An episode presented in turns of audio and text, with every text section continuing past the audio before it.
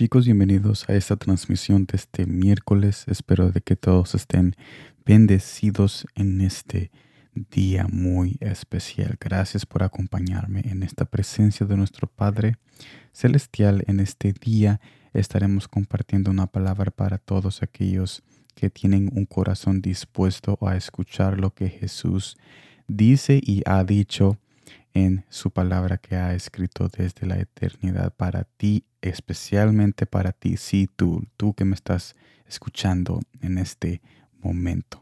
Estaremos viendo San Mateo capítulo 17, versículo 21 que me dice de esta manera. Pero este género no sale sino con oración y ayuno. Tenemos que tener muy claro que la reprensión de demonios no es un superpoder no es algo para cautivar el interés y el asombro de las personas. Este acto es un acto igual como ayudar a una viuda o amar a nuestro prójimo. Así que habiendo dicho esto, podemos decir que es un acto de amor para rescatar a alguien, pero tal, tal amor a los demás se genera primero amando a Jesús. Mire lo que dice 2 de Pedro capítulo 1 versículo 5 al 8. Vosotros también, poniendo toda diligencia por esto mismo, añadid a vuestra fe virtud, a la virtud conocimiento, al conocimiento dominio propio, al dominio propio paciencia, a la paciencia piedad, a la piedad afecto fraternal y al afecto fraternal, fraternal amor. Porque si estas cosas están en vosotros y abundan, no os dejarán estar ociosos ni sin fruto en cuanto al conocimiento de nuestro Señor Jesucristo. Fíjense bien cómo termina el pasaje. Pedro nos indica que cada cualidad que describe nos ayuda a ser buenos obreros. También hace crecer el fruto de nuestra relación íntima con Jesús, porque nuestra relación con Jesús es un fruto de salvación por su aflicción en la cruz. Así que, ¿qué concluimos con todo esto?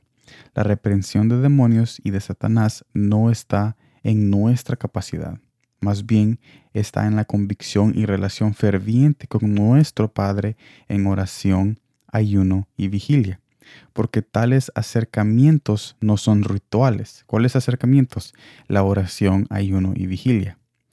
Tales acercamientos son maneras que Jesús ha dejado para tener una cita con Él, donde podemos apartar toda distracción de la carne. En otras palabras, si nosotros eh, es muy importante tener esta relación íntima con nuestro Padre Celestial para también poder llevar este acto de reprensión de espíritus malignos, porque este acto, como acabo de decir, es un acto de amor para rescate a una persona que está necesitado, tal como cuando nosotros oramos para alguien que necesita un trabajo o necesita una intervención o necesita esa ese avivamiento cuando nosotros vamos a las casas y oramos y para que Él se anime en el camino y en la senda que ha sido llamado parte de nuestro Padre Celestial. También necesitamos ese mismo amor cuando nosotros vamos ahí, esa misma relación íntima con Jesús cuando nosotros vamos a orar por ellos en otras cosas, también la necesitamos para estas cosas y no podemos decir de que tales actos de reprensión de demonios o de espíritus malignos se requiere otra clase de amor o otra clase de ritual o otra clase, otra manera diferente como diferente a las otras cosas que nosotros hacemos cuando nosotros vamos y oramos por aquellas personas necesitadas. No, es el mismo acto y, es necesario tener la misma relación con Jesús porque es nuestra convicción con Jesús y nuestra relación con Él que nos ayuda a poder saber qué es exactamente lo que Jesús quiere hacer en nosotros porque no podemos ir y solo ir por nuestras propias cuentas a un lugar diciendo de que yo voy a hacer el acto o yo voy a hacer tal obra y yo lo voy a rescatar si no tenemos la aprobación de nuestro Padre Celestial. Esto ocurre también cuando nosotros estamos pidiendo, cuando vamos a orar por otras cosas, para un avivamiento o por un aliento, nosotros también tenemos que tener esa relación